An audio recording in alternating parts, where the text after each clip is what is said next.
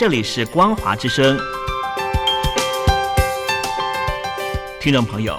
从现在开始，请您一起来关心最近发生的新闻事件。欢迎收听《光华随身听》。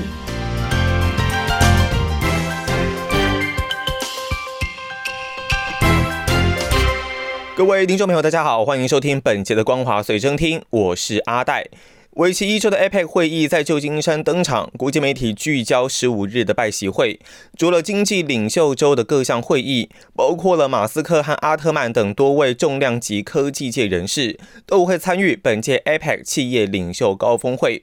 二零二三年亚太经济合作会议 （APEC） 在旧金山摩斯康尼中心举行，南北两侧场馆外已经架设整面黑色围栏，警方在出入口维安，多名志工协助检查确认证件。场馆内则主要分为三个不同的级别区域。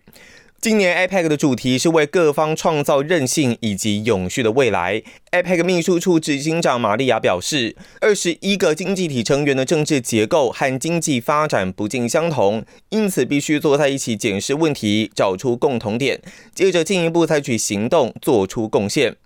这是美国继二零一一年之后再度主办 APEC。当年的经济领袖会议在夏威夷召开。旧金山市政府表示，上一次旧金山举办同等规模的活动是一九四五年的联合国国际组织会议。预估这一次将会有两万人造访，为城市创造五千三百万美元的经济效益。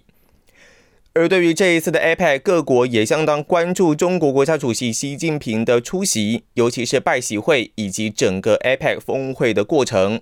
中国驻美西哥领事馆已经动员当地留学生前往迎接壮大声势，反共人士则计划动员将近千人前往旧金山抗议，双方似乎有平场之势。综合网络讯息的报道，中国驻旧金山以及洛杉矶总领事馆分别动员辖区内的中国留学生团体以及校友会，指出国家领导人十一月中旬将到旧金山参加 APEC 峰会，官方特此组织留学生以及校友前往会场附近欢迎领导人，而且路费还有食宿费全包。官方并要求这些相关团体积极发动同学们参与到难得的活动中，表达同学们的爱国之情，向国人和世界传递海外留学生的正能量以及精神风貌。但在注意事项中却提到，宣传中暂时称呼欢迎领导人，不说具体名字等事宜。而相较于官方动员欢迎，旅居美国的各路反共民运人士以及人权组织，也计划动员全美立场相同者前往旧金山，向习近平来表达抗议。自由亚洲电台报道指出，负责洛杉矶动员的中国民主党全国联合总部执行长谢立健表示，预估全美各地前往旧金山抗议者大约有将近一千人，其中有两百多人来自于洛杉矶。谢立健指出，这一场抗议活动至少有三十多个民运组织参加，这个数字不包括来自于香港、台湾、西藏、新疆、缅甸和柬埔寨等地，而且也将前往抗议的各个团体。同时，年轻人及老移民参与抗议的比例将明显高于以往。根据报道，民运人士王丹、王军涛以及魏金生等人，还有香港民主委员会等团体，也将前往旧金山参与抗议活动。而曾经在二零一五跟二零一七年两度截停习近平访美车队的旅美访民马永田也扬言，这一次将再度拦截习近平车队，以表达抗议。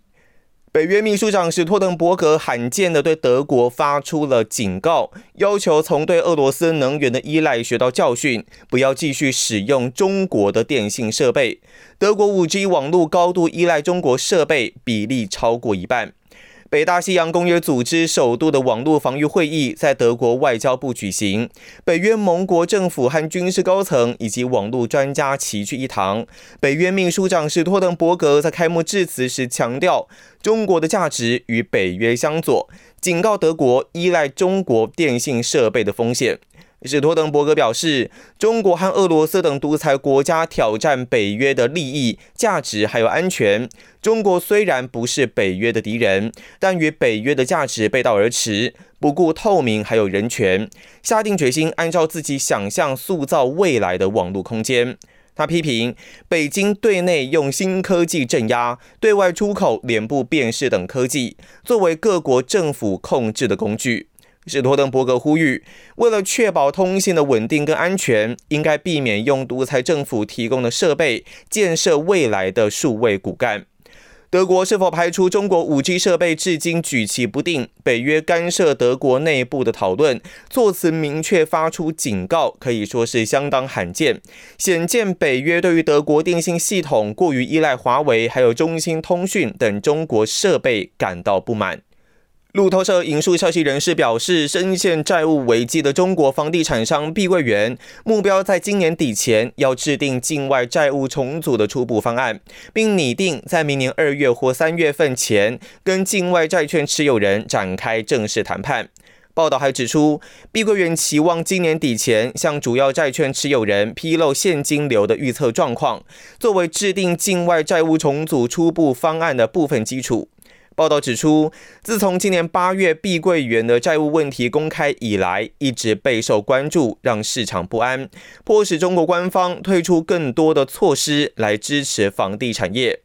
报道也表明，中国平安保险集团被官方要求收购碧桂园控股有限公司。中国国务院总理李强也已经指示中国平安还有碧桂园两家企业所在地的广东省政府要协助安排这项计划。当局希望平安集团对碧桂园持股超过百分之五十。不过，中国平安保险发表声明否认此事，并表示先前收到询问时已经做出澄清，但媒体依然执意发布相关的不实报道，对此深表遗憾。不过，中国的房地产状况依然是令人相当的担忧。有中国业界人士在网络上发表文章，指出深圳房价出现踩踏式的崩跌，其中宝安区中心地带有商品房价从人民币四百二十万到四百三十万元，跌到了一百八十五万，暴跌超过五成五。其他地区的跌幅多半也在四成上下，引发热议。但这一些文章目前都几乎已经被删除殆尽。已根据这些资料显示，深圳房价的跌幅相当大，对市场造成了很大的冲击。不同区域的房价都出现了比较大的跌幅，普遍有三成到五成左右。这对于投资者跟购屋者来说是重要的变化，因为他们可能需要重新评估他们的投资还有购房策略。需要注意的是，房价的波动受到很多因素影响，包括市场供需关系、经济形势，还有政策调控等。所以，深圳房价的下跌并不一定意味着整个市场都陷入不可逆转的衰退。然而，对于那些在高点购物或者投资者而言，这一波下跌可能会导致一定的经济损失。